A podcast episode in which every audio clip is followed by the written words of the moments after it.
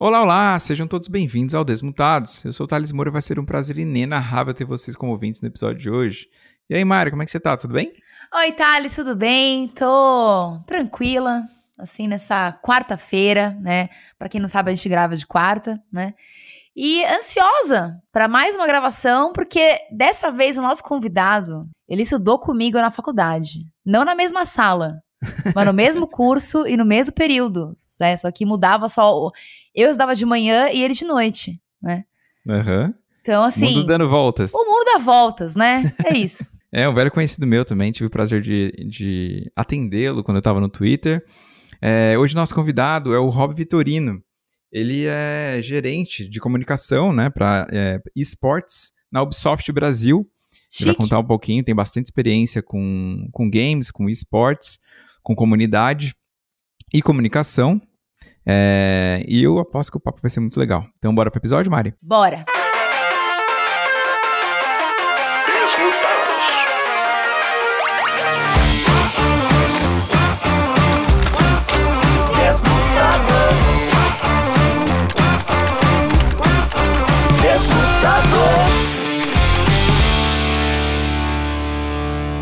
Fala, Rob, tudo bem? Como é que você tá? Bem-vindo, cara. Olá, olá, olá. Como é que vocês estão? Tudo certo? Queria, é, antes de mais nada, claro, agradecer o convite aí do Thales e, e da Mari. É, enfim, acho que o projeto Desmutados é, é, bem massa, assim, eu tenho, tenho acompanhado aí a distância e tenho visto é, muito profissional bacana passando pelo, pelo programa e é, então, para mim é uma honra estar aqui batendo esse papo com vocês aí, contando um pouquinho mais sobre, sobre Ubisoft, sobre carreira, sobre videogame, sobre esporte eletrônico e qualquer coisa que vocês tiverem aí a fim de saber. Animal. Vai ser é, incrível. cara, putz, a gente tá bem feliz. A gente começou na, na pandemia, a gente tava até conversando aqui antes de começar a gravar, né? Que a pandemia deixou a gente meio doido, mas a gente conseguiu tirar um projeto bacana que tá orgulhando bastante a gente mesmo. E, putz, vários profissionais legais a gente recebe DM, às vezes, da, da galera que, que tá ouvindo, né? Falando, putz, meu, não fazia ideia que era assim que funcionava tal coisa, sabe? Tipo do mercado. E a gente que tá no, no dia a dia, assim, que já trabalhou com isso, a gente não, às vezes não tem ideia de que as pessoas jogam os jogos que a gente tá tampando ali, né? No seu caso, mais, mais diretamente até. Uhum. E às vezes, cara, nunca paro para pensar como é que funciona, tipo, o trampo de comunicação, né? Que é o, o, o teu caso aqui. Então é bem massa trazer um outro lado para as pessoas, porque, sei lá, acho que conecta, né, com, com aquilo que elas já têm uma paixão gigante, assim. É, fora que tem a, a parada de despertar também a possibilidade de ter gente que tá querendo seguir carreira com isso e não sabe por onde começar, na verdade. Cara, eu acho que é, é, muito engraçado até você iniciar com esse papo, porque eu acho que tem muito a ver também com o meu começo de carreira, porque eu acho que eu até demorei pra, pra ter esse, vamos dizer, esse sonho, esse, essa ambição, né, esse, esse essa meta aí de entrar no mercado de games, porque quando eu era mais jovem, né, assim, na minha adolescência ali, para entrar na faculdade e tudo mais, eu não tinha essa visibilidade de que você tinha um campo tão amplo de, de para se, se explorar dentro do mercado de games. Para mim era simplesmente uhum. ou você desenvolveria ou você, sei lá, seria jornalista, vamos dizer assim, né? Você seria o cara que que, que reportaria ali o que o estava sendo produzido, o que estava sendo criado, anunciado, enfim. E aí, cara, essa falta de referência me fez até demorar um pouquinho para despertar isso em mim, assim. Então, é, eu acho que é, é, bater esse tipo de papo e, e, falar um pouquinho de carreira e possibilidades, eu acho que isso amplia o leque, amplia a visão, acho que de, de sei lá, o pessoal que está entrando na faculdade, o pessoal que está estudando, o pessoal que hoje é, é, quer trabalhar com videogame, mas não necessariamente se enxerga como um desenvolvedor, não necessariamente se enxerga como um jornalista. Uhum. Enfim, acho que o campo hoje é tão amplo que uh, o pessoal mais jovem aí tem, tem muita opção aí de, de carreira para explorar. E hoje a gente tem um mercado muito mais sólido também do que. Não vou falar quantos anos atrás, né? Porque eu já não sou mais menino. mas... Entregar a idade. mas muitos anos atrás aí. É, porque não, não se tinha, né? Não se tinha muita, muita, muitas possibilidades, né? O mercado era muito mais enxuto do que é hoje, né? Não que hoje é, a gente tenha vagas e vagas sobrando, mas cara, do que era para, sei lá, 2009 ali quando eu comecei para hoje, acho que melhorou bastante, né? Total. Você deu dois exemplos que são interessantes porque você falou desenvolver jogo, né? Desenvolver jogos e a, a parada de jornalismo, jornalismo, que é o que a gente consumia basicamente, né? Acho que, sei lá, uns 15, 20 anos atrás a gente consumia o jogo em si E, tipo, revista na época, né? Depois começou blog e tal, mas, tipo, notícia de jogo. Hoje em dia, o escopo, como você falou, ampliou pra caramba, né? Então, a atmosfera cresceu também, como se o bolo tivesse crescido. Então, Sim. a gente tem é, pontos de contato com games que são inúmeros hoje. Tem a competição, tem assistir competição, tem assistir gameplay de competição, de e assim, tipo, e tem, sabe, ramificações. Até, até profissões novas que surgiram, como streamer, né? Como criador É. de conteúdo, né? Total. É, porque antes, né, os, os, vamos dizer assim, os criadores de conteúdo da época, eles estavam vinculados a, a grandes veículos de comunicação, né? A grandes grupos de comunicação, com- dentro É. de revista, dentro de algum, emissoras de TV, né? Foram poucas experiências que a gente teve no país com programas de TV, mas é, de certa forma eles estavam vinculados. E hoje não, né? Você tem um trabalho 100% é, independente, né? 100% autônomo ali, então é, é livre de qualquer tipo de viés, né? Então é muito mais É. ali focado no que o criador é, entende como videogame, né? Entende como consumir videogame, né? E, bom, falando de comunicação, é, então, primeiro na sua vida veio é, a faculdade de comunicação e depois os jogos, e, tipo, você retomou no final, né? Mas você já era, quando você era moleque, você já gostava de jogos, imagino. Cara, eu jogo, acho que assim, desde que eu me entendo por gente, né? Acho que sempre foi o meu tipo de entretenimento, né? Eu acho que, pô, gosto muito de cinema, né? Sou formado em rádio e TV, eh, gosto muito de música, gosto muito de literatura, mas eu acho que videogame sempre foi o que, de certa forma, tocou meu coração, assim. Eu sempre gostei muito de, de, de consumir histórias interativas, né? Então, eh, ser, o, ser o dono da minha própria história, né? Então, é, tanto que eu tive uma, uma, carreira, vamos dizer assim, de gamer né, na, na minha infância e adolescência, muito single player, né? Tanto que eu fui, Uhum. eu fui entrar no, no multiplayer, eu fui entrar nos jogos online, muito por conta do trabalho, quando eu comecei a desenvolver o trabalho com esporte eletrônico. Mas antes Ah, eu era um é? cara. Era um cara solitário, gostava de jogar sozinho, imerso na minha própria história ali, às vezes com Uhum. um brother do lado ali, né? Quando era um jogo de terror, que a gente tinha um pouquinho mais de medo. mas, mas eu acho que, assim, em geral, as experiências single players foram as que mais me agradaram, assim, na época de, de moleque, né? Se eu for Uhum. lembrar. E, e os jogos, acho que da minha vida, se eu for dizer pra você, assim, né? Se existe uma lista de jogos da minha vida, eu acho que estão todos é, é, muito vinculados a essa época, né? Então, pô, Resident Evil 2 foi um jogo que marcou muito, assim, foi o primeiro Nossa, jogo que eu peguei de PlayStation 1. É, cara, Metal Gear Solid, que pra mim explodiu minha cabeça. É. Zelda Ocarina of Time, Castlevania Symphony of the Night, cara, até um pouquinho mais antigo, cara, Sonic 2, cara, os RPGs de, de Super Nintendo, tipo Breath of Fire, é, Secret of Mana, enfim. Cara, eu joguei basicamente de tudo é, nessa época que, que, que se diz respeito à história, né? Os multiplayers eu deixava um pouco de lado, nunca fui um grande fã de jogo de luta, é, jogo de corrida também, assim, só Top Gear, né? Porque é muito mais arcade do que um simulador. É. Mas. Então acho que foi assim que eu fui. fui foram, foram com esses jogos e com essas é, é, referências que eu fui, acho que, construindo a minha identidade como jogador, né? Sim, sim. Você teve bastante console? Ou teve contato com um console cedo? Tive, tive. Cara, meu primeiro console foi um Mega Drive 94. Eu tinha 5 para 6 anos ali. E, cara, assim, né, a condição, a condição do país não era das mais favoráveis na época, então a gente tinha que depender muito de locação de fita, né, né de locação de cartucho Sim. nas A locadoras. gente sempre fala Então sobre eu lembro isso, que eu tinha dois cartuchos. Eu tinha Sonic Spinball e eu tinha Mortal Kombat 3, eu acho, se eu não me engano. É. E, mas eu alugava, né? Vivia em locadora, sempre adorei muito locadora de games, né? Então é, acabei jogando muita coisa por intermédio, na verdade, desse modelo de negócio que já não existe mais, né? Aham. Sim. Não, a gente, tipo, quando, quando a Mari falou bem, a gente sempre. Tipo, vira e mexe, a gente retoma esse assunto das locadoras, assim, porque a gente se sente muito tiozão, tá ligado? Não, cara, total, total. Você fala com um moleque hoje que tem uma, uma, sei lá, uma Apple Store, que tem jogo infinito, uma galeria de jogos infinitas no celular, tá ligado? Não precisa nem ligar um videogame pra ter uma galeria infinita de jogos. Tipo, é de outro planeta. Você falar que, puta, eu tinha duas fitas, tá ligado? Sim, É- sim. E era, cara, era o que você tinha, tipo assim, não tinha Sim. como ter três, quatro, cinco fitas. Você jogava uma, né? Tipo, E você duas. alugava por um final de semana, o que não necessariamente deixava você terminar, né? Exatamente. E, e aí, do, do Mega Drive eu, eu migrei pro, pro PlayStation 1. Mas Aham. assim, né, tinham primos ali na família que tinham Nintendo 64, então basicamente eu tava sempre com os dois consoles ali orbitando, né? Jogava muita coisa no PlayStation e muita coisa no, no Nintendo 64. Tanto que Uhum. eu tenho um controle de Nintendo 64 tatuado no braço. Tanto Nossa, que que tão marcante foi né, o, o console na minha vida. E aí depois disso eu tive um gap. E uhum. é bem louco, assim, porque na época, né, a gente começa a, em show, eu comecei a aprender a tocar, né, guitarra, baixo, violão, enfim. Eu comecei a renegar um pouco, né, essa, essa minha origem, né, e mesmo porque existia um estigma muito grande, né, né nessa época, né, final dos anos 90, começo dos anos 2000 aí, de que o cara que joga videogame, ele, ele é um nerd recluso, né, o que a gente uhum. hoje sabe que não é verdade. E aí eu, eu meio que deixei isso escondido debaixo do tapete e fui viver minha, tentar minha carreira de rockstar, que obviamente não deu certo, né, vocês podem perceber.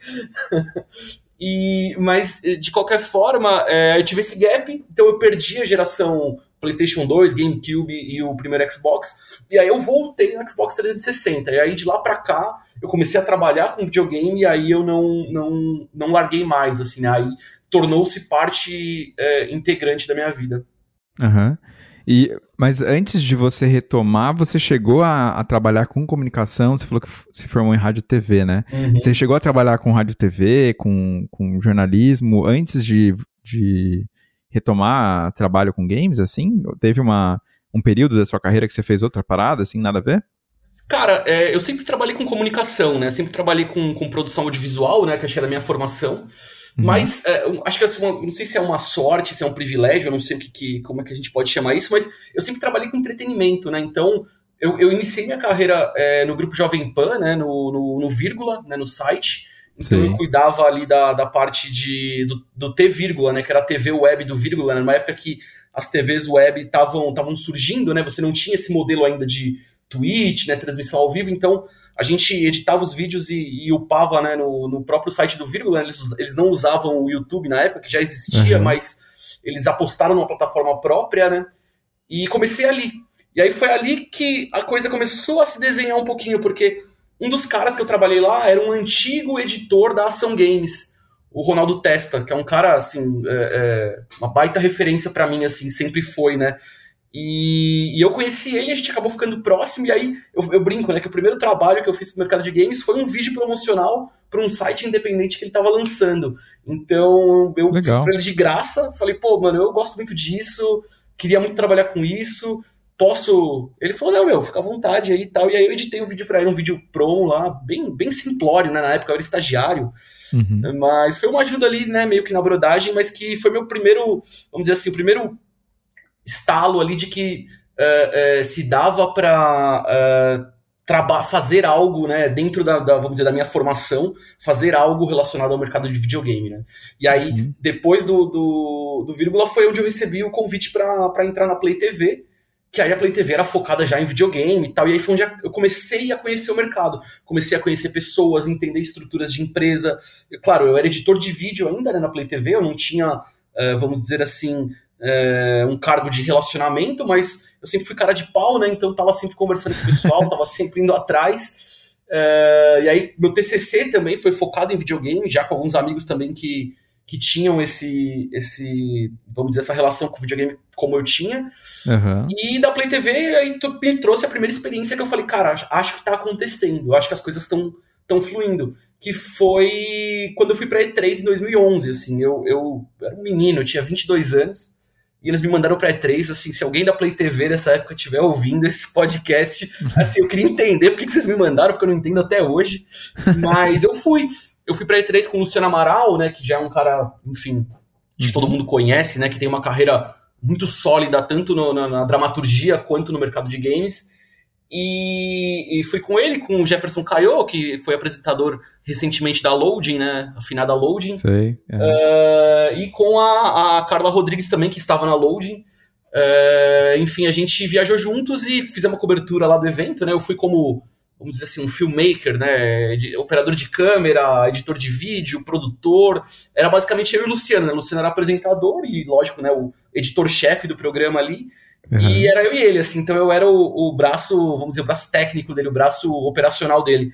E a gente, cara, se divertiu muito e para mim, assim, foi, foi um choque, porque, pô, eu, eu, eu dei a sorte de, por exemplo, estar tá numa conferência de imprensa da Nintendo, na época que a Nintendo ainda fazia conferência de imprensa na, na E3, uhum. e comemorando os 25 anos de Zelda, com uma, assim, com uma orquestra tocando uh, temas do jogo ao vivo na minha frente. Caralho, com uma câmera registrando, eu arrepiei, assim, sabe? E aí, ali eu falei, cara, eu acho que, eu acho que dá pra, dá para tomar esse caminho.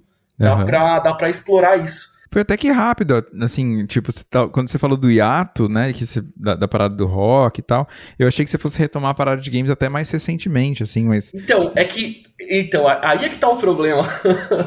Porque tudo problema que é bom não necessariamente pouco. problema, né? Tudo que é bom dura pouco, né, e assim, eu fiquei três anos e alguma coisa na Play TV, né, foi uma experiência incrível, mas chegou num ponto ali da minha carreira que eu tava batendo num teto, né, eu, eu não uhum. conseguia mais evoluir profissionalmente, né? É, eu precisei buscar outras alternativas e, e o mercado de games não estava desenvolvido o suficiente nessa época para eu migrar de um veículo de games para outro ou ir para alguma empresa de games, né? Então, Sim. eu acabei indo trabalhar com publicidade, né?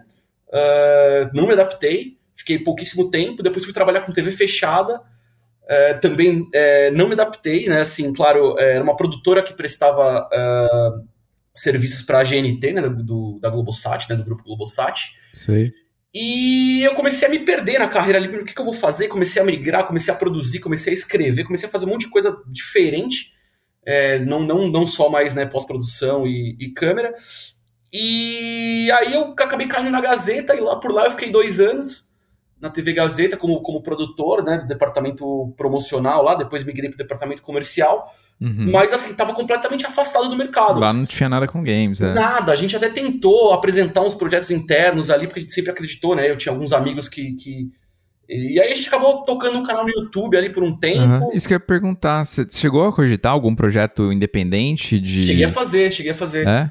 Eu, eu tive um canal no YouTube uh, de 2011, se eu não me engano, uh, e eu acabei saindo, acho que por volta de 2014 era muito mais acho que para exercitar a nossa nossa criatividade, ali testar coisas, assim, acho que nunca foi levado com uma seriedade do tipo assim, vamos fazer dinheiro com esse canal. Mas era uma, a gente brincava que a gente era um coletivo de, de amigos apaixonados por game, né? E, uh, e a gente fazia conteúdo, fazia conteúdo sem esperar muita coisa. É, e aí depois da TV Gazeta eu fui pra Turner, e aí na Turner eu, eu resolvi que eu não queria mais trabalhar com televisão, né? Não queria mais trabalhar dentro do mercado de TV, né? Porque eu, eu sentia que estava muito engessado, perto do que eu já tinha vivido ali com agências e tudo mais. Sim. E aí foi onde eu voltei a trabalhar com games quando eu entrei na GMD, né? Que era a agência que atendia a Ubisoft, atendia. Quer dizer, atende a Ubisoft ainda, né? Atendia a Bandai Namco, atendia a HyperX, e aí eu comecei a, a de certa forma, aí eu comecei, acho que, a desenhar a minha carreira mesmo do tipo, do que ela se tornou games. hoje. Eu tive esse uhum. gap de. Quando eu saí da Play TV em 2012.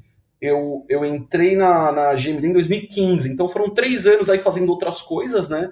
Uhum. É, mesmo porque era muito difícil ganhar dinheiro com, com games é, nessa época ainda, né? Os, os primeiros youtubers estavam despontando, mas as empresas ainda não estavam contratando, né? A gente não, não tinha estruturas postando, né? monstruosas como a gente tem hoje, né? Como uma Garena, uma Riot, uma própria Ubisoft, né? Então.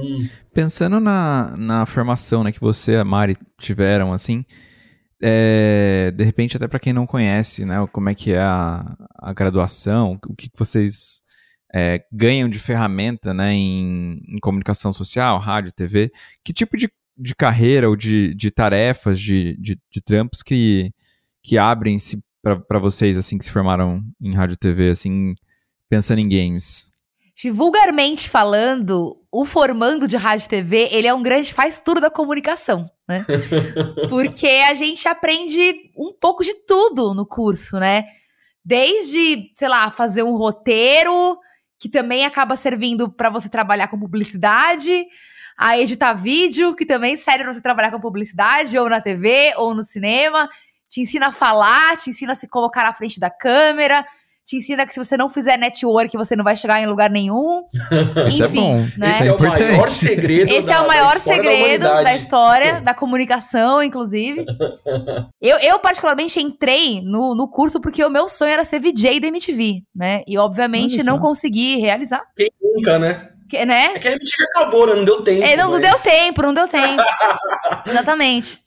É, mas, assim, a, a, faculdade de rádio e TV é, em si, ela, é, ela traz conhecimentos muito diversos do mundo da comunicação. Então, é, de certa forma, é, não é. Vou, de certa forma, tá? Entre aspas, não é tão difícil você se colocar em outras áreas, né? Então, quando uhum. você pensa na questão é, do universo dos games, dentro do, do de, desse universo existem várias posições que precisam de pessoas criativas, pessoas que, que tenham ideias, que saibam escrever, que saibam fazer um roteiro, que saibam é, pensar em formas de comunicar, como que esse esse jogo está é, tá acontecendo, enfim. Então, é, a faculdade de rádio e TV, ela, ela, ela possibilita que você se encaixe em diversas posições é, no universo da comunicação e acho que a nossa geração, né, Rob, a gente teve a oportunidade hum. de pegar o começo de muitas coisas. Né? O fim de algumas e o começo de Exato. outras, né? Então, a transição do analógico pro digital. Exato. Enfim. Então, por exemplo, quando a gente entrou na faculdade, ainda não tinha essa, é, essa questão do YouTube. Mas quando a gente estava uhum. saindo, era muito forte. Né? Já era uma realidade. Já né? era uma realidade. Então, pra, você, pra, pra gente, né? Você falou do seu canal do YouTube que você tinha com os, com os amigos, enfim. Pra gente, é, estudante de comunicação que estava ali querendo fazer coisas, tentando fazer co projetos autorais, porque, enfim, o estágio, o emprego, assim, júnior, ele não te dá muitas possibilidades de você colocar as suas ideias ali, né, é, em e prática. De você desenvolver também algumas habilidades que você gostaria de desenvolver, mas sua função, às vezes, ela é muito, muito Limitada. focada em algo, né? Exato. Exatamente. Então, é, pra nossa geração de formandos de RTV, o YouTube e a internet abriram infinitas possibilidades, né? Uhum. Então, é, acho que até por isso também que a gente acabou se tornando profissionais tão versáteis e, enfim, que conseguem se encaixar em vários em vários lugares. É, uma, acho que uma coisa que acho que é legal até pontuar, Mari, para quem uh, enfim, tem a ambição aí de estudar rádio e TV ou está estudando, eu acho que, pelo menos onde a gente estudou, né, a gente estudou na Casper Libero, né, ali na, Paul, na Avenida Paulista, é, eu acho que a, a, a Casper Libero tinha um foco muito legal, eu acho que tipo em, em humanidades. Então, matérias de, de cunho mais é, é, crítico, né? Então, putz, filosofia, sociologia, antropologia. É, o primeiro ano bem forte. Cara, é, é, tudo isso eu acho que aguça o pensamento crítico, né? Eu acho que. É, é, porque as, as, questões técnicas, né? A gente vai desenvolvendo. Você desenvolve com um curso ali, com uma experiência aqui, uma outra ali. Mas eu acho que o papel da, da faculdade, da universidade, eu acho que é, é formar o, o pensador, né? E não necessariamente o, o, o, técnico, o apertador de botão. Não, é o cara que tem que pensar, porque ele, ele pode apertar um botão, mas ele tem que, é, é, tem que sair do cérebro dele, ele tem que entender porque ele tá apertando aquele botão e, e, ele tem que entender, acho que a função dele dentro da engrenagem. Então, eu acho que a, a, a faculdade que a gente fez, acho que preparou muito a gente para ter esse pensamento, esse pensamento crítico mais, mais aguçado, assim, pelo menos é o que eu sinto é, é, encontrando pessoas né, é, do mercado que, que tiveram outra, outros tipos de formação. Concordo muito. A gente até um professor que falava que a gente não era só apertador de botão. Você não era o de História da Arte, o que dava aula de sábado, que era quando a gente tinha aula junto? Ai, pode tá ser, pode ser. Mas é que você falou do apertador de botão e eu lembrei muito de, de falarem Sim. isso nas aulas. Ou provavelmente foi o Maurício Donato que falou pode isso. Pode ser também, pode ser, pode ser. É, Donato, se você estiver ouvindo esse podcast, é, obrigado pelas aulas aí. Enfim, eu sei que tem muita gente que não curtia seria muito, épico. mas eu gostava. É, eu gostava também. Gostava. seria é. incrível. Mas, mas eu acho que. É, é, porque, porque acho que é, meio sobre isso, assim, né? É, acho que é, explorar, eu acho que é explorar conhecimento dentro da, da faculdade, né, cara? Uhum. de novo, eu aprendi a, sei lá, escrever, é, produzir, dirigir, editar, operar câmera.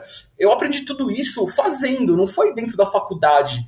Né? Eu acho que assim, os exercícios que você faz na faculdade, claro, te dão ali um primeiro, um start ali para essas funções, mas você só aprende de fato, você só é, coloca em prática e, e começa a, a, entender as suas capacidades ali quando está fazendo algo para valer, né? Uhum. Então, e aí foi, isso foi o mercado que ensinou, assim, muito duro, mas foi o mercado que ensinou. E a. Acho que foi a Mari que falou, né, que também abre portas para e facilita você navegar entre algumas profissões e carreiras. É, isso... Tipo publicidade, né? Que foi o que você acaba fazendo depois, não foi isso? Exato. É, é assim, é, é, eu, eu, também acabei migrando para esse lado, mas eu acho que é, é, uma faculdade de comunicação, por mais que a habilitação seja em rádio e televisão, eu acho que ela te forma um comunicador. Né? Hoje, se as uhum. pessoas perguntam para mim ah, qual é o teu. É, é, qual é o teu tua profissão? Eu falo, cara, eu sou um comunicólogo, eu não falo sou radialista. Né? Uhum, é, mesmo porque o radialista tem uma conotação muito do, do, cara que trabalha em rádio, não necessariamente é isso, né? Radialista é o cara que trabalha com radiodifusão. Mas, mas enfim, eu me, eu, me, eu, eu me identifico hoje como um comunicólogo, um cara que é, é, faz comunicação, né? E não necessariamente e, independente do meio, tá, Thales? Pode ser é, comunicação para desde um website que a gente nem estudou isso na faculdade, até uhum. um, um, vídeo, né, um filme, como a Mari falou, do, do cinema, é, enfim. É, o que, o que assim, o que, acho que o que jogam na, na, na mão de comunicadores, acho que ele tem, eles têm que estar aptos a, a, resolver, independente da plataforma. Acho que a plataforma é um detalhe. Acho que é, é, o conceito, a ideia, é, enfim, a proposta, ela tem que estar sempre acima de tudo. Sim, total. Você, depo você depois é, antes até de entrar na, na Ubisoft, você também teve experiência com PR, né? Que é quando é, vocês, que é quando minha carreira quase foi pro buraco. Que o quê? quando minha carreira quase foi pro buraco. É mesmo? Foi um outro hiato, assim, com games ou não? Na verdade, na verdade foi o seguinte, né? Eu, eu tentei empreender, né? E, e, e por um tempo deu certo. Mas, enfim, alguns problemas, né? Acho que de, de marinheiro de primeira viagem aconteceram e a agência, basicamente, eu tive que fechar. Mas eu tive que fechar também por conta da, da Ubisoft ter, ter cruzado ali o caminho nesse mesmo momento. Né? Eu o convite para assumir é, a gestão da comunicação de esportes da Ubisoft. Mas eu, em 2017, eu tinha acabado de sair da GMD, eu estava meio perdido sobre o que fazer.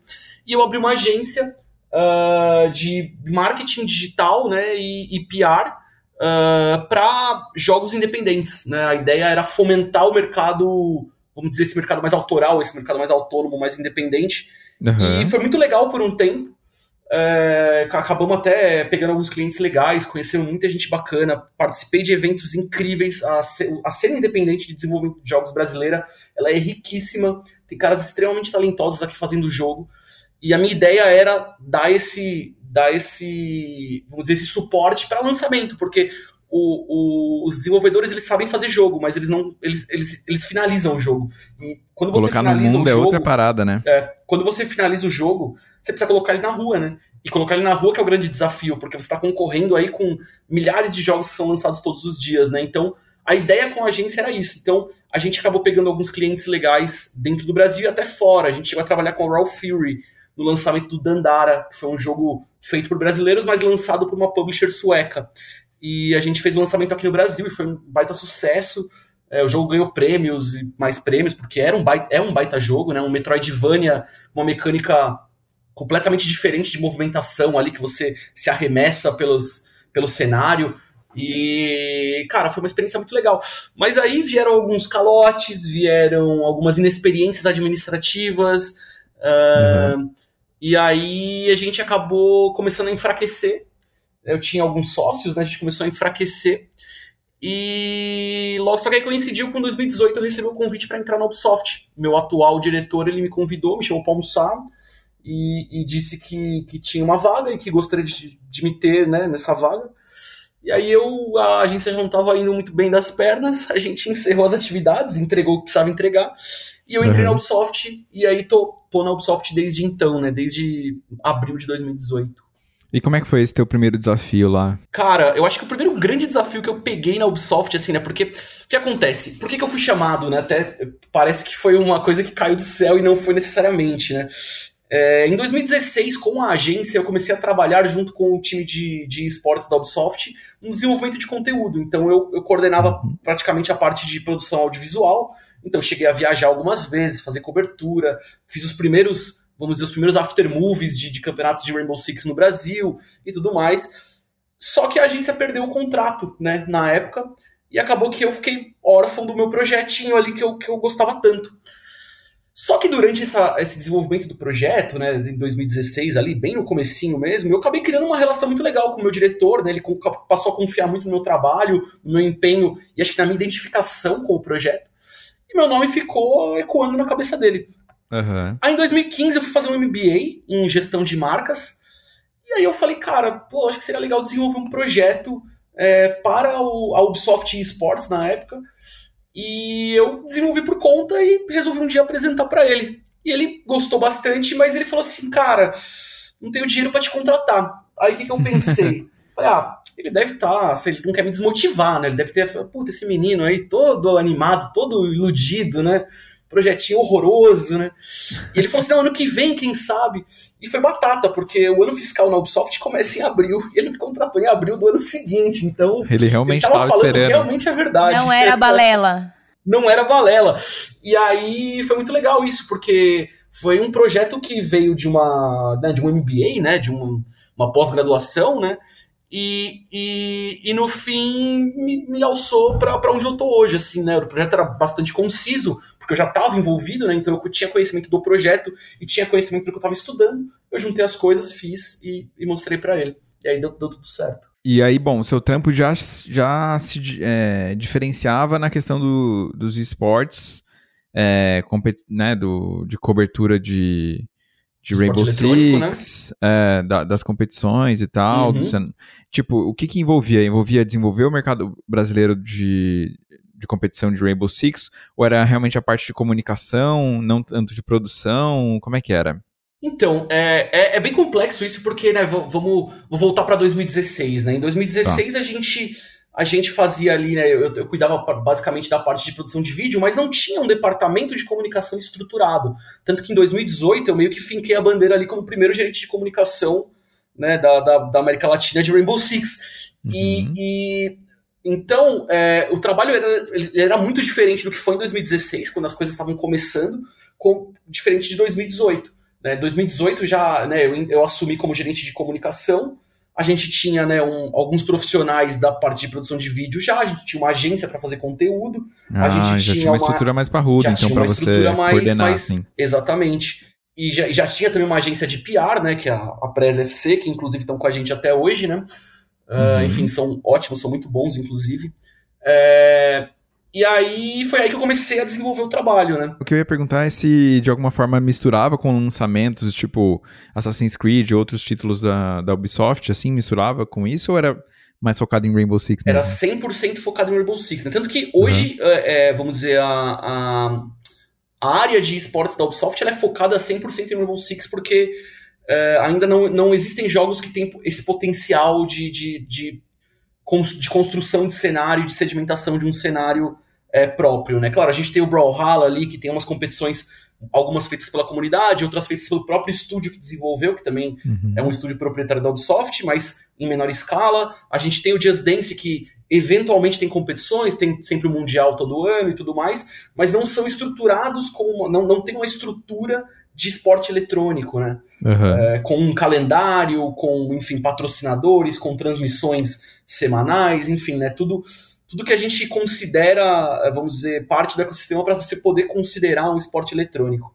É um business à parte total, né? Exatamente. É, é, uhum. é bem diferente até fazer comunicação para para lançamentos de jogos e fazer comunicação para esporte eletrônico, né? Porque quando você está comunicando um jogo, né? Você está comunicando o lançamento de um jogo, você vai trabalhar ali num período, vamos dizer assim, né, vai, sei lá, três meses antes do lançamento, você vai trabalhar o lançamento, e alguns meses depois que o jogo é lançado, você continua ali na manutenção para monetização, mas é, é, o esporte eletrônico você basicamente não para, né? Eu até brinco que eu tô dois anos e meio sem férias, porque não dá para tirar férias. a gente tem um calendário tão apertado que a gente está comunicando o tempo todo. Então as competições elas não param de acontecer, como é no futebol, como é no basquete, enfim. Uh, e a gente, né, o Ubisoft, a gente tem um dos cenários, eu acho que mais é, é, bem estruturados na questão desportiva, né? A gente tem uma, uma Série A, a gente tem uma Série B, a gente uhum. tem uma Copa do Brasil, a gente tem uma Libertadores, né? Claro, cada uma com seus nomes próprios ali. Proporcionais, mas, é. é. proporcionais. A gente tem os mundiais, a gente tem quatro mundiais por ano. Uh, a gente tem torneio exclusivamente feminino para fomentação do cenário feminino uh, eh, para, enfim, trazer mais meninas né, para o FPS competitivo. A gente tem ligas amadoras, a gente tem campeonatos exclusivos de PlayStation. Então, o nosso calendário, assim, se um dia você tiver a oportunidade de sentar comigo, a gente trabalhar junto um do lado do outro, se eu abrir minha planilha de, de meu, né, minha, minha agenda anual, assim, tem tanta bolinha colorida ali que, que assim, a gente se perde mas é, é, um, é uma estrutura muito parruda, né? E, e, aí a comunicação não para. Porque, por exemplo, né, agora eu tô falando com vocês, mas a gente tá ao vivo com o Campeonato Mundial que tá rolando no México. Inclusive, dois brasileiros já estão classificados para a fase de playoffs. Ó. Oh. Uhum. e, a, e a, a, comunicação né, que você cuida, ela é mais focada para trazer novos players para entrar para esse cenário, né, para essa série B, para essa, esses, essas ligas amadoras e, e, fomentando, tipo, e colocando gente no cenário, uhum. ou ela é mais para fazer com que a galera que joga Rainbow Six assista aos conteúdos gerados por, por esse ecossistema? Não sei Cara, se ficou é, clara a pergunta. Eu acho que ficou, ficou, eu acho que, meu, e aí tem até mais um terceiro, um terceiro objetivo ali que também é atrair mais jogadores para dentro do jogo, né? Tá. Não necessariamente com a ambição de serem profissionais, né? Porque quando eu entrei, eu abraçava basicamente a comunicação do esporte eletrônico. E hoje já dá para dizer que eu cuido não só da, do esporte eletrônico, como da, da brand Rainbow Six, né? como da marca Rainbow Six, né? Então, Perfeito. A gente tem um dos objetivos, claro, é atrair mais jogadores, né? Atrair mais jogadores casuais, jogadores que vão, né, vamos dizer assim, uh, entrar ali todo dia para jogar uma, duas, três partidas, né? Aquele cara que vai consumir dentro da loja, aquele cara que vai é, que vai engajar ali com os amigos para jogar. Tem o cara que, claro, tá buscando uma profissionalização e tem os campeonatos em si, né? Que tem também uma comunicação à parte, né? Então são, acho que são muitas facetas, né? Se você até é, é, tiver a oportunidade de entrar no nosso Twitter, no nosso Instagram, YouTube, você vai ver que a variedade de conteúdo, a pluralidade de conteúdo, ela é enorme. Ela é enorme. Tem que conversar gente, com todo mundo, basicamente, né? Basicamente, basicamente. Desde o cara que, que ali que é um entusiasta de FPS, né? Um entusiasta de FPS, o cara que. Até o cara que tá buscando uma carreira profissional, até o cara que é só um fã da transmissão. É claro que as coisas elas estão bem intercaladas, né, ali. É muito uhum. difícil o cara ser fã da transmissão e não jogar minimamente, né?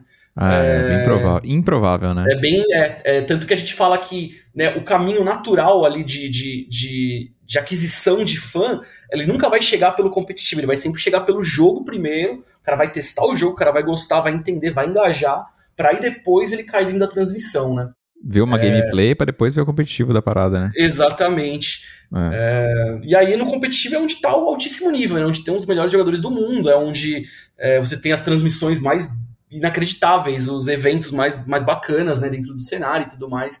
Uhum. Então, é, vamos dizer assim, né? É, vamos dizer, é o topo ali, né? Onde é o máximo que um, que um, que um jogador de Rainbow Six pode chegar, né? Uhum. Pensando assim nessa, nessa explicação é interessante porque é realmente uma roda girando, assim, né? Então, vocês tentam trazer mais gente nova para jogar, que dessa galera, algumas vão ter ambição de ser profissionais, que por, né, por conta disso vão virar profissionais, vão produzir conteúdo de Rainbow Six, né? E, e isso vai fomentando, né, a comunidade.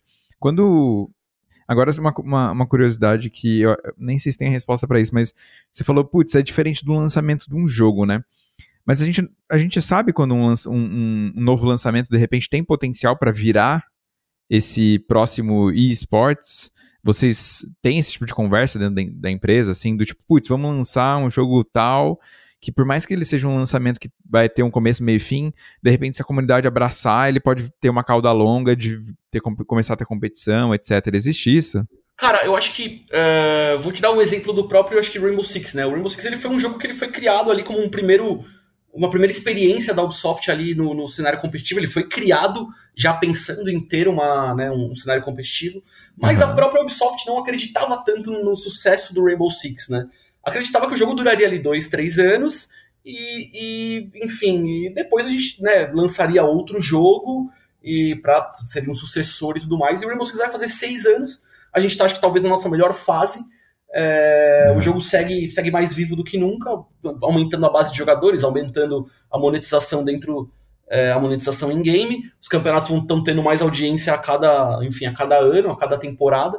É, então é, existe sim esse tipo de conversa dentro, né? Ah, estamos. Ah, ó, esse jogo aqui vai sair. Ah, o jogo XYZ tá, tá sendo em desenvolvimento. A gente mesmo, né, do departamento de esportes, já conversa entre si sobre a possibilidade desse jogo se tornar um esporte no futuro, né? Uhum. É, como eu te falei, né, anteriormente, a gente ainda não tem né, nenhum outro jogo, mas, obviamente, tem coisas chegando aí que a gente já sabe e que a gente não pode falar ainda, né? Senão uhum. o FBI vai bater na minha porta aqui. e bate, né? mas, mas vem mais coisa, com certeza, pro, pro cenário de esporte eletrônico da Ubisoft. E de desafios, assim, tipo. É, o, que que envolve. O que que envolve, assim, suas. É, seu gosto por games, assim, no dia a dia, tipo. O que que você. Sabe, do moleque que, que jogava lá é, o é Mega Drive, né, que você falou que jogava, o Play, tipo, o que, que você herdou que ajuda, assim, no seu trabalho hoje em dia, ou, ou só a mentalidade de gamer, tipo, no que que conversa, assim? Cara, eu acho que hoje o que mais motiva, eu acho que a estar tá dentro do mercado e a continuar, né, é, é, com tanto afinco, né, depois de tantos anos, eu acho que é a capacidade de transformação mesmo que os jogos têm e que transformaram a minha vida. Por mais que é, é, é na época né, é, não se tinha tantas possibilidades, hoje você Hoje a gente tem, sei lá, streamers de 18, 19 anos, milionários, né? Mas acho que mudou minha vida é, e hoje acho que eu trabalho muito para tentar mudar a vida de outras pessoas. Então, construir um cenário de esporte eletrônico é legal, por quê? Porque você está dando oportunidade do cara que, que, enfim, né? Hoje a gente tem vários cases dentro do próprio Rainbow Six de jogadores que não tinham uma condição tão favorável e que, e que se tornaram, enfim, grandes personalidades, que conseguiram ajudar a família, comprar casa, comprar carro para a família é, se tornaram pais, enfim, construíram uma vida e uma carreira. Eu acho que isso é a parada mais que mais me seduz, assim.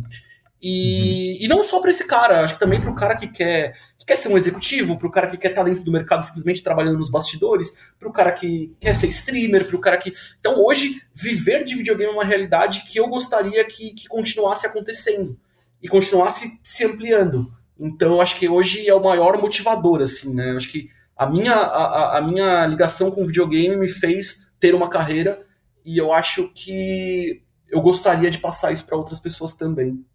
Uhum. Sem dúvida. E, e hoje, quando você pensa, é, por exemplo, em, em dar um, um, uma dica, uma, uma referência para quem de repente quer trabalhar com, com comunicação e, e, e games, ou esportes especificamente, hoje é muito diferente, né? Como vocês estavam falando da, da faculdade de vocês. Mas você consegue ver um caminho mais fácil ou mais direto, diferente até do que você fez, que teve indas e vindas e tal? Eu, eu acho que mais fácil ou mais difícil, eu acho que nem, nem, eu nem entraria nesse mérito, mas eu acho que dá para dizer que, que hoje é diferente e hoje a gente tem recurso, né? Eu acho que, é, por exemplo, né, até uma das coisas que a, que a Mari citou, né, a transição do analógico para o digital e tudo mais, é, a gente barateou o custo de, de, de ferramentas para você produzir conteúdo, né? Para você produzir comunicação, né? Então hoje, uhum. é, pô, em 2000 e quando eu entrei na faculdade em 2007, você não tinha uma câmera profissional na tua casa. Hoje, assim, muita gente tem câmeras profissionais e conseguem gravar videoclipes, conseguem gravar conteúdos para a internet. Claro que eu, eu acredito muito na, que a ascensão do YouTube se deu muito por conta desse barateamento e dessa acessibilidade da, da tecnologia. É, então hoje eu acho que tá muito mais é, é, vinculado a, tipo assim, meu, a ferramenta tá aí, você tem, você consegue streamar da sua casa com um celular, com, sei lá, com uma câmerazinha mais ou menos, é, você consegue produzir conteúdo. Então é, é meter as caras. Eu acho que é, não era tão fácil assim, né? não era tão acessível meter as caras é, 15 anos, 20 anos atrás. Hoje eu acho que, que dá para dá pra, dá pra se meter muito mais as caras. Claro que a concorrência né, vem junto aí e aumenta também, né? Mas eu acho que é, se a pessoa, cara, cara se dedicar se, se, e produzir coisas é, é, relevantes para o mercado, né? A, estudar o mercado, analisar o mercado, ver o que está em falta, ver o que, que, o mercado carece, ver coisas que estão sendo produzidas lá fora e que ainda não chegaram aqui. Enfim, tem acho que N possibilidades aí de, de, de início de, de carreira de forma, de forma autônoma. Ou mesmo, cara, sei lá, tá estudando é, estágio, tem hoje diversas empresas contratando estágio ou cargo de assistente então, dá para dá para construir algo sólido sim. Uhum, animal. Eu também tenho uma duas, duas perguntas, na verdade, ao invés de uma. É, tem alguma parte menos glamourosa é, de trabalhar com, com games ou com esportes, é, dada a sua experiência? E, e qual seria o oposto? Assim, se tem alguma história, alguma, algum momento que você você passou que foi, tipo, muito wow, assim, tipo, sei lá, a história da E3, uhum. algo nesse sentido, para contrapor aí a, o piano que você carrega também? é, eu acho que, eu acho que de, de, de momento que, na verdade, não foi tão legal... É, ou difícil, desafiador, sabe? Alguma coisa que... Uhum. Vou fazer uma tipo, observação. Isso... Ah. O, o Rob falou que, que se, ele, se você sentasse do lado dele para ver a planilha, você ia ver quantas coisas tem na planilha dele. Eu acho que isso é uma coisa muito não glamourosa. Porque, mano. planilha. Assim, eu sou muito hater de planilha. E aí, quando você tava falando sobre isso, eu tava pensando assim, né? A pessoa, né, o jovem iludido, fala: ah, o cara trabalha com games, comunicação. Ele só chega na empresa, glamour, liga o, é, red liga carpet. aí na, corta a cena, a realidade. Hobby preenchendo planilha com bilhares de leias e ali, enfim, né? Preencher planilha é zero glamouroso. Eu acho que eu lembrei de uma história boa você falando da planilha, viu? Porque assim, quando eu entrei na Ubisoft, né? Eu, cara, eu, eu, sou um profissional que vim da, da criação, né? Eu nunca fui executivo, nunca fui gestor, né? Me tornei uhum. agora, mas assim, é, eu lembro que eu fazia muita coisa no Word, porque para mim o Word sempre foi o pai de todas, entendeu? O Word para mim era onde eu escrevia música, era onde eu escrevia redação, era onde eu escrevia texto, era onde eu fazia tudo, né? Roteiro, enfim. E aí, meu chefe é economista, né? Bicho. cara, ele pegava tanto no meu pé, cara. Porque ele falou assim, ele falou, não acredito que você me trouxe um orçamento no Word. Aí eu falava, pô, Márcio, é que, cara, é... Sabe, é que eu, sabe, eu sou da criação, né? Eu sou meio maluquinho, entendeu? E aí, de tanto ele me forçar, eu comecei a usar planilha que passei a gostar. Você fez um que... curso de Excel? Não, pra saber as fórmulas? O meu curso se chama Caio Onishi, que é o nosso BI Manager lá na Ubisoft, que me ensina tudo de Excel que eu preciso, assim. Se eu precisar fazer o Excel dar uma cambalhota, com certeza ele sabe, assim, porque ele é um gênio do Excel. Vocês lembram do negócio que tinha como destravar um jogo dentro do Excel? Ah, tinha, nossa, o Excel Não, tem tanta coisa escondida que dá até medo de fuçar. Fez. Mas eu acho que de não glamuroso, é, Thales, eu acho que dá para dizer que é um trabalho como qualquer outro, cara. Tem cobrança de chefe, tem, tipo, cobrança por resultado, tem, sei lá, né, muitas vezes, né, você tem ali o cara que, que, né, você, que é subordinado a você, que de repente não tá desempenhando e você precisa dar uma bronca, ou chamar atenção, dar uma advertência, ou às vezes até, é, é, é né, demitir, né, enfim, uma coisa que eu não gosto, mas às vezes acaba acontecendo. Então acho que essa é a parte não glamourosa, porque ela, ela é, o que, na verdade, todos os empregos têm, né?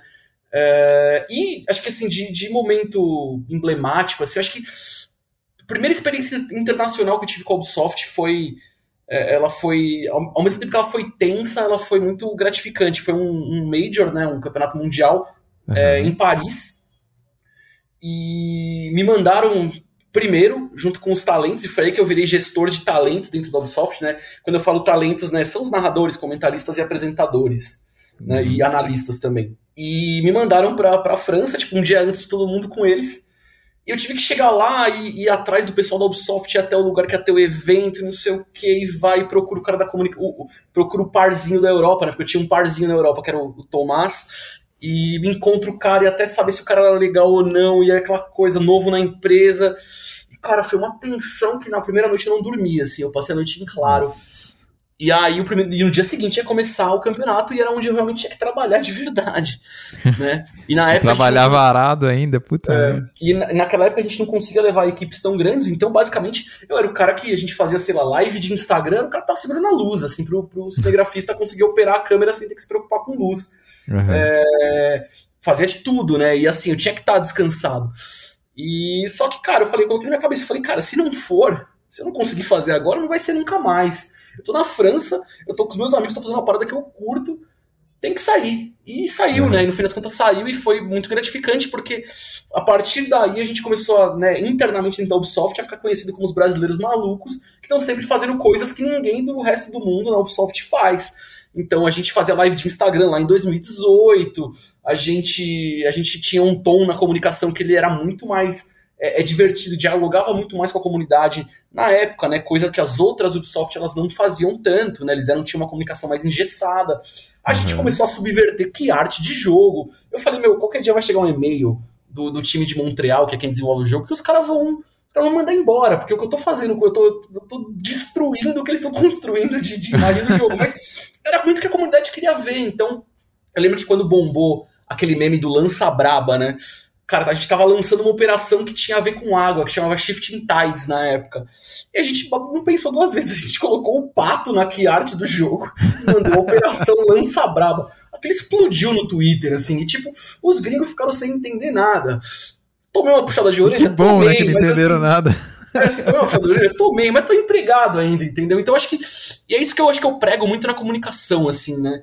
É, cara, é, esse, é o lance do boldness, né, velho? Da ousadia ali, do ousadia, não ter medo, de ir pra cima. Ousadia é. e alegria, já diria o Ney. Alegria nas pernas, entendeu? Joga com o Bernard, joga com o Bernard, vai pra cima dos alemão que vai dar tudo certo.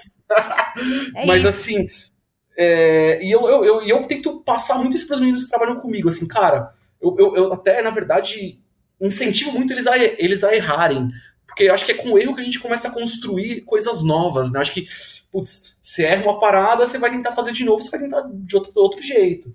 E uma hora as coisas vão se encaixando. Então a gente acho que errou muito também para chegar nessa, nessa concisão de comunicação que a gente tem hoje. Mas eu, eu, cara, sou super favorável ao erro e super favorável a. Claro, você precisa extrair alguma coisa do erro, mas eu acho que o erro ele é super válido dentro da comunicação. Puta, animal. Muito massa. São realmente assim, tem a parada da planilha, mas é, é bom, assim, ter os pés no chão também de que, tipo, não é jogar videogame o dia inteiro. Você não chega lá no, no trampo, liga o PC e sai jogando Rainbow Six o dia inteiro, né? Tipo, tem, tem toda a parada de negócio e, e alguns desafios que vão sendo incrementais ao longo da carreira, que é o que você falou, putz, eu comecei fazendo edição de vídeo, hoje eu tenho uma equipe, uhum. tenho que eventualmente demitir, que é um puta saco, né? Uma Sim, puta situação de merda. Então, é, é legal para as pessoas também terem noção de que a carreira vai progredindo e acumula funções e tal também, né? É, eu acho que, é, é, assim, né, eu, eu, eu, brinco, né, eu falo assim, eu não sou gestor, eu estou gestor porque me deram esse cargo, né, assim, uhum. apesar de eu ter estudado, eu fiz pós-graduação em gestão também, né, alguns anos atrás aí, eu, sempre, eu gosto muito de estudar, na verdade, né, inclusive tô, vou voltar a estudar agora, mas tô, vou fazer um outro MBA, mas assim, é, eu gosto muito de adquirir conhecimento, cara, de todos os lados, todos os lados possíveis. Eu falo pro pessoal até que trabalha comigo, meu, consuma o máximo de coisas que você puder, desde o do, do vídeo mais estúpido do YouTube até o documentário mais cabeçudo, cara.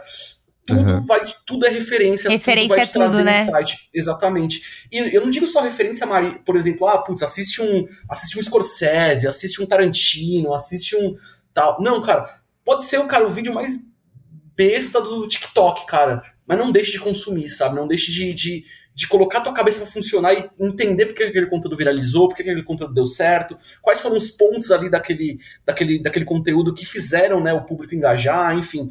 Acho que é, quando a gente fala de, de comunicação, de conteúdo, a gente não pode ter preconceito, principalmente com, com, com coisas que, que, são, vamos dizer assim, culturalmente subjulgadas, né? Sim, então... sim, sim.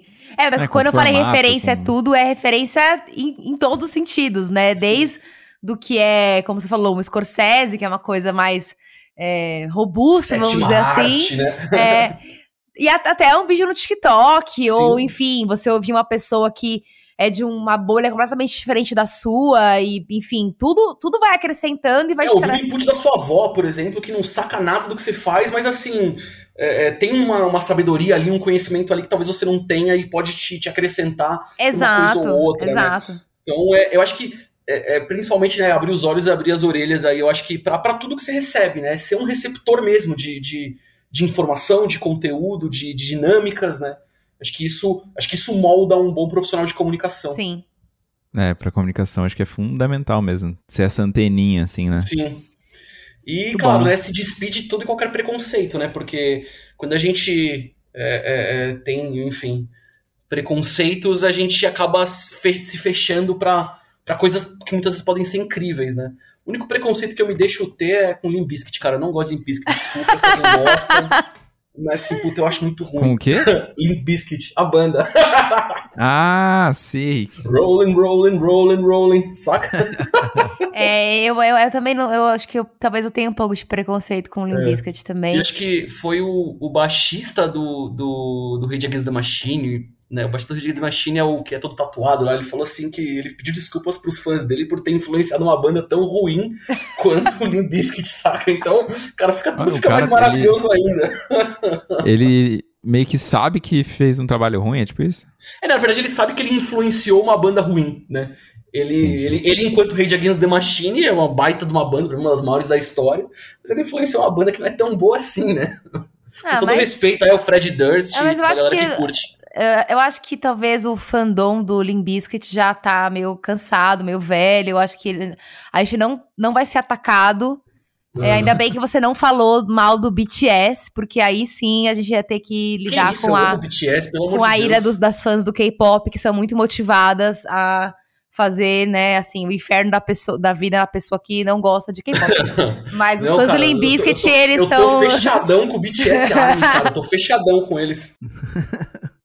Muito bom, Rob. Muito legal saber da, da sua trajetória aí, muito massa.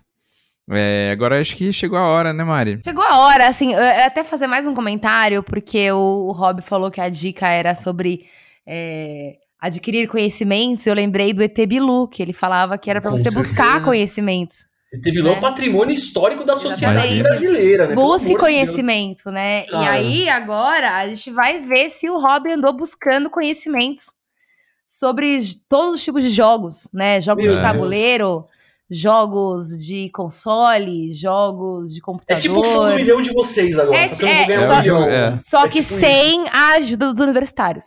Eu Exatamente. não, posso, eu não posso pedir pro Giovanni soprar pra mim aqui no Não, WhatsApp? Não pode, Não. não, pode. Tá o Giovanni.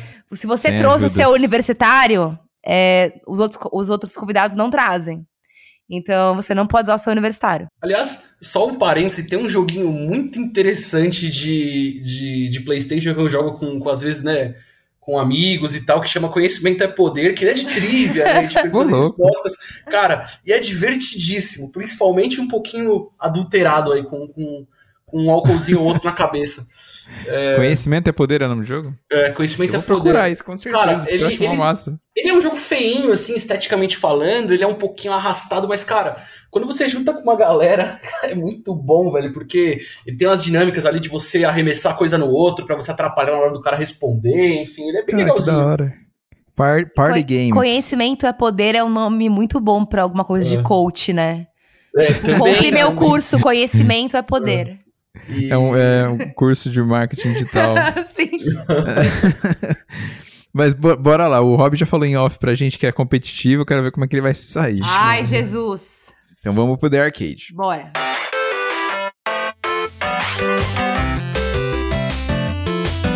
Rob, te explicar as regras, se tiver alguma dúvida você me pergunta no final, mas é bem Claro. tranquilo. O jogo funciona da seguinte maneira, é como se fosse no videogame, você vai ter duas vidas, dois coraçõezinhos ali. Então se errar a primeira pergunta, tá tranquilo que você segue no jogo. Errou a segunda, aí a gente vai ver quantos pontos você tem, e aí tem- temos um quadro de líderes com a pontuação de todos os nossos convidados.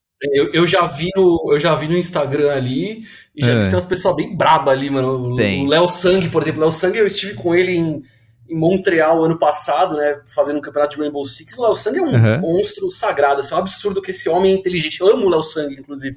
E- Arrepiou. mas eu quero desbancar ele, quero desbancar ele, meu rival aí.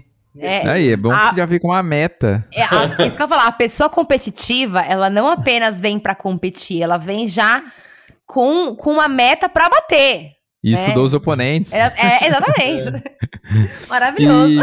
E, e Rob, então assim, a gente tem é, três caixas de perguntas que elas estão. Cada caixa tem uma dificuldade.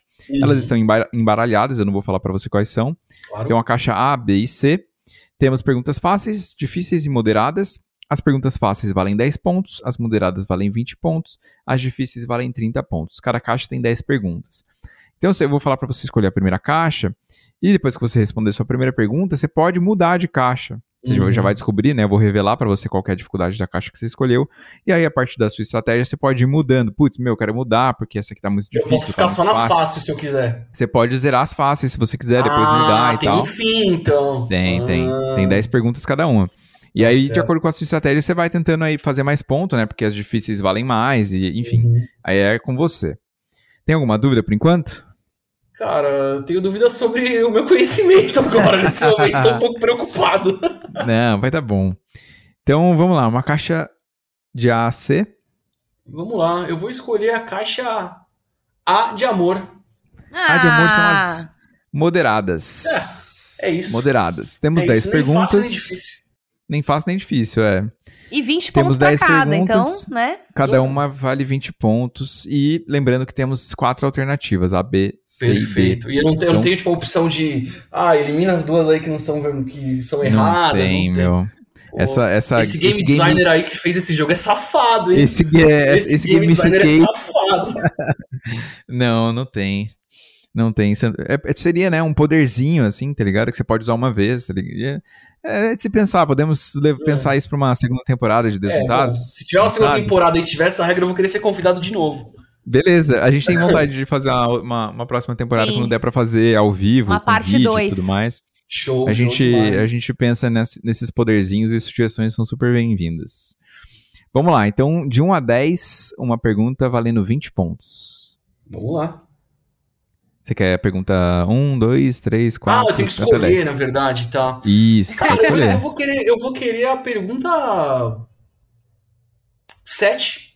7. Então vamos lá. 7 valendo 20 pontos. Ai, meu Deus. O Free Fire é um jogo lançado em que ano? Alternativa A, 2016. Alternativa B, 2017. Alternativa C, 2018. E alternativa D, 2019. Cara, eu tô em dúvida. Eu tô bastante em dúvida. Mas eu acho que se o meu- os meus conhecimentos não estão errados, eu acho que é a alternativa C 2018. Alternativa C, 2018. Incorreto. Ah, mentira. Bateu na trave. Mentira! Real, foi na trave. Foi 2017. Real, 2017. 2017, eu tava em dúvida entre 2017 e 2018. É, Ai, e- meu Deus. Rob Tá caiu Rob, no calma. velho, no velho Calma. golpe.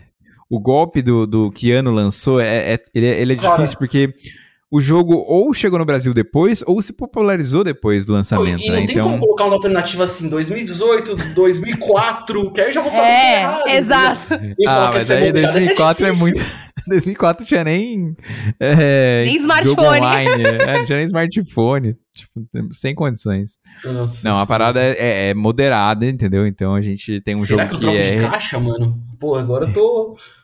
Então, é, o cara que cai nas moderadas, ele tem um- uma dificuldade grande com relação a mudar de caixa ou não. Porque assim, É. você pode muito bem cair nas fáceis, isso é verdade. Você vai ter seu 50% de chance.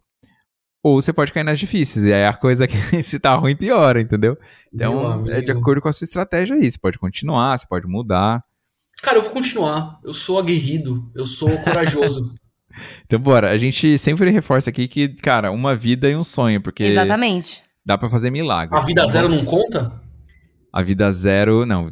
Pô, mas tem Agora vários tem uma que a vida vida- zero Não, mas conta. Thales, ó, essa aí é uma sugestão legal. Porra. Qual? A vida zero contar. Porque assim, Não, você tem aí duas vidas. morrer- Não, não, é, é, vai ter que fazer o, né, o recap do negócio, mas É. pra futuros, né, enfim. Tudo bem, tô tentando subverter o jogo de vocês aí pra eu ter mais chance. É, não, o livrinho da regra debaixo do braço. que entendeu? isso, mano. Não, o cara que. O, cara, o game designer que criou esse rule book aí é um fanfarrão. É. Ele, ele é rígido. Que fique Ai. bem claro, mas eu vou seguir nas moderadas. Beleza, então temos de 1 a 6 e de 8 a 10. Cara, eu vou querer a de número 2. 2. Qual a maior numeração dos Final Fantasy já lançados? Alternativa A, Final Fantasy VII. Alternativa B, Final Fantasy X. Alternativa C, Final Fantasy XV. E alternativa D, Final Fantasy XVII. Alternativa C, Final Fantasy XV. A alternativa C, Final Fantasy XV. Correta! Aê! 20 pontos. Ó, Temos vou te falar que eu tava passando nem Wi-Fi, hein, irmão. Puta merda. Então temos o, o- XV, que é o 15.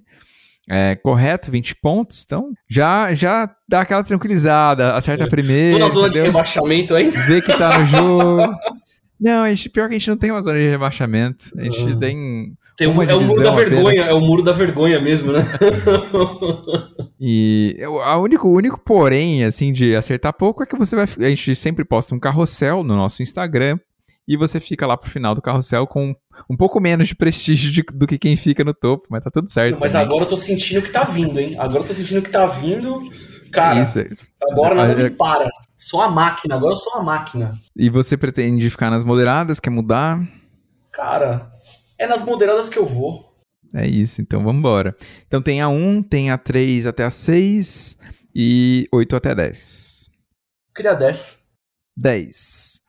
Qual o nome do professor dos jogos Pokémon Gold and Silver no Game Boy? Alternativa A, professor Elmi. Alternativa B, professor Tel. Alternativa C, professor Canto. E alternativa D, professor Gary. Você pode repetir as alternativas? Claro. Alternativa A, professor Elm. Alternativa B, professor Tel. Alternativa C, professor Canto. E alternativa D, professor Gary. Cara, essa eu não tenho certeza. Mas eu vou chutar. Eu vou chutar e seja o que Deus quiser, né? É isso, 25% de chance é, é, é chance. Cara, eu vou chutar. É do Gold Silver, né? Isso, Pokémon Gold Silver do Game Boy. Eu joguei o Gold Silver, cara, que eu não lembro, velho? Que animal. Ah, faz tempo. eu vou de alternativa A, professor Elm. Alternativa A, professor Elm. Correta. Aê, 40 pontos. Muito bom. Ah, muito cara, bom. porque Gary não era, Canto não era, porque Canto é o nome da, da região, Gary é o nome Isso. do rival, e Tel, mano, assim.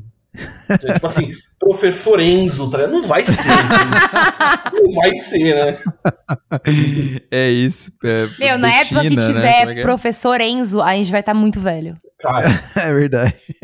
aliás, eu, eu estou viciado em Pokémon Unite, que é o Pokémon MOBA que a Nintendo lançou faz um mês. Eu só jogo isso agora. Aliás, É bom, recomendo. eu não cheguei a jogar ainda. Cara, bom, bom é a nossa amizade, Thales. Aquilo lá eu não sei nem classificar, velho. É maravilhoso. Animal, que da hora. Vou, é vou um dar uma LOL de chance. Pokémon, cara. E eu sou main Pikachu e se você sambar na minha lane, vai tomar. Ô, louco. É. Eu, eu não sou muito do MOBA, eu tenho um pouquinho de dificuldade, mas dá pra dar uma chance, nem que seja pelo Pikachu. Vale, vale muito, assim. Vale. O jogo tá muito divertido. Partidas de 10 minutos. Ele tem um quê bem casual, assim, cara. Bem gostoso. Aham. Mas enfim, Da desculpa. hora. Desculpa, eu tô tentando. É que eu tô tentando relaxar, porque eu tô meio nervoso, entendeu? Não, tudo certo, é um bom parênteses. E, inclusive, a ideia do jogo é a gente retomar coisas. Então, a gente, pô, quer uma pergunta de Pokémon, já segue É. o baile falando de Pokémon, é ah, isso aí. boa, boa. Então, boa, temos 40 pontos. É, Quer continuar nas moderadas? Vamos pras moderadas, né? Então, bora. Que número você quer? Eu vou querer a número 1 agora. Número 1. Um. Ah, essa aqui pega bastante gente, hein, Mari? É, ó, pegadinha. Bom, essa aqui. Quantas cartas tem na mão o jogador de- da modalidade de pôquer Omaha? Ah, Pokeromar, eu vou saber o que é Pokeromar, velho. Quantas cartas? Ah, velho. É o poker é havaiano. Eu sei o que Aqui, é ó. Texas Hold'em, eu sei o que, que é. Ah, mano. Aí você Nossa defesa, tivemos aqui já Vitão, narrador de pôquer, Lali, jogador profissional de pôquer. Então temos também que englobar, entendeu? Todos os nossos convidados, todas as modalidades de jogos e games. Ah. Então, Omarra, sim, Eu queria infelizmente. avisar os meus fãs aí que estão ouvindo o podcast, que provavelmente deve ser minha mãe e, minhas tias, é, que eu vou agora ser eliminado, porque eu não vou saber, mas vamos lá. Não, mas lembre-se que 25% é chance. Então vamos lá. Quantas cartas tem na mão o jogador da modalidade de poker Omaha? Alternativa A, duas cartas. Alternativa B, quatro cartas. Alternativa C, cinco cartas. E alternativa D, sete cartas. Ai, meu Deus. Duas cartas é Texas Hold'em. Vai, Cinco já cartas, temos estratégia do grego. Cinco cartas é o poker tradicional. Cara, ou é quatro ou é sete. Eu vou chutar sete cartas. A alternativa D, sete cartas. Incorreto. Ah, Rob, eu sofri agora. Eu sofri Eu também. Eu sofri. falei, mano, Eu sofri vai- muito. Sério. Eu, eu achei que você ia, mano, mandar a lógica pura aqui. É. Pau. é, ah, sério, eu sofri. A lógica tava perfeita. Tava, tava, eu tava já, vai. pensei. Sabe o que eu pensei? Que você tem sete, você pode se desfazer de duas, entendeu? Sei lá. É que quatro. Puta, mano. Ah, Pior que essa de ter sete e se desfazer de duas, tipo, tem uma mecânica assim em outra modalidade também. É. Então. Foi, é, é. foi aí que eu me confundi. Era outra, eu tava pensando na outra modalidade que eu nem conheço, mas tava pensando nela. É, é, Essa aqui, se tiver uma próxima temporada em- onde a gente faça um remanejamento das perguntas, essa aqui vai pra difícil, porque essa aqui Não. pega geral. É a moderada amor mais Deus, difícil, eu acho. cara. Eu modera. Você tá de brincadeira comigo, cara. É que você não caiu nas difíceis assim, mas as difíceis também são pedrada, Pô, viu? mano, vou ficar lá, mó- vou, pô, vou passar mó vergonha aí no, no Instagram de vocês. Nada. Vai tá nada, vai nada. tem essa, não. mano. Mas essa, Quem essa- ouviu o episódio saberá que caímos pro mar. né? Exato, exatamente. Não, e a do Free Fire também, porra, mano. Eu- por que, que eu errei, entendeu? Sabe, eu já perdi uma vida logo de cara. Logo de saída eu já É, perdi é uma vida. puxado. Ah, mas Aí acontece. balança, né? Você já treme, já fica meio na. Putz, não posso errar, a tensão do jogo. É, é complicado. Não, mas É. faz parte. Eu, inclusive, eu sempre falo pro Thales que toda vez que acaba o, o- a gravação, eu fico pensando se eu me sairia bem nas perguntas que, que o convidado caiu. E eu tenho certeza absoluta que eu sempre seria humilhada. Então, Ah, cara. eu, sou, eu, tenho- eu sou ruim de memória, entendeu? Fico nervosa com, a- com as perguntas. Sabe o que seria legal se, tipo assim, mano, o arquivo deletar se tivesse que gravar de novo? Já pensou? Não, nem fala isso. Não fala isso. Ah, eu, eu posso falar por mais umas duas horas, se vocês quiserem. É só pra ter a chance de participar de novo, né? Pô, Só pra refazer essa pontuação aí. Pra É. entrar mais tranquilo, tava muito nervoso, gente. É. Não, aqui o Bem. game over do, do The Arcade, ele é dolorido, porque não tem como É. recomeçar, entendeu? Eu vou É ter puxado. que escrever uma carta aí pro, pro sindicato do- do- dos, dos jogos de trivia, denunciando o Desmutados, porque, cara, eu acho um absurdo a Vida Zero não valer. Eu acho um absurdo não poder consultar o assessor de imprensa que tá aí quietinho só ouvindo a gente.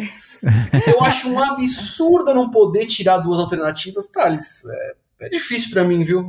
Complicado, complicado. Mas é, é legal O porque Rob são, trouxe o seu próprio universitário e não pôde usar. Não pude usar, não pude usar. são, são boas sugestões. E a do Eu- Free eu- Fire, com certeza ele saberia, porque ele é fã de Free Fire, joga isso aí todo dia, entendeu?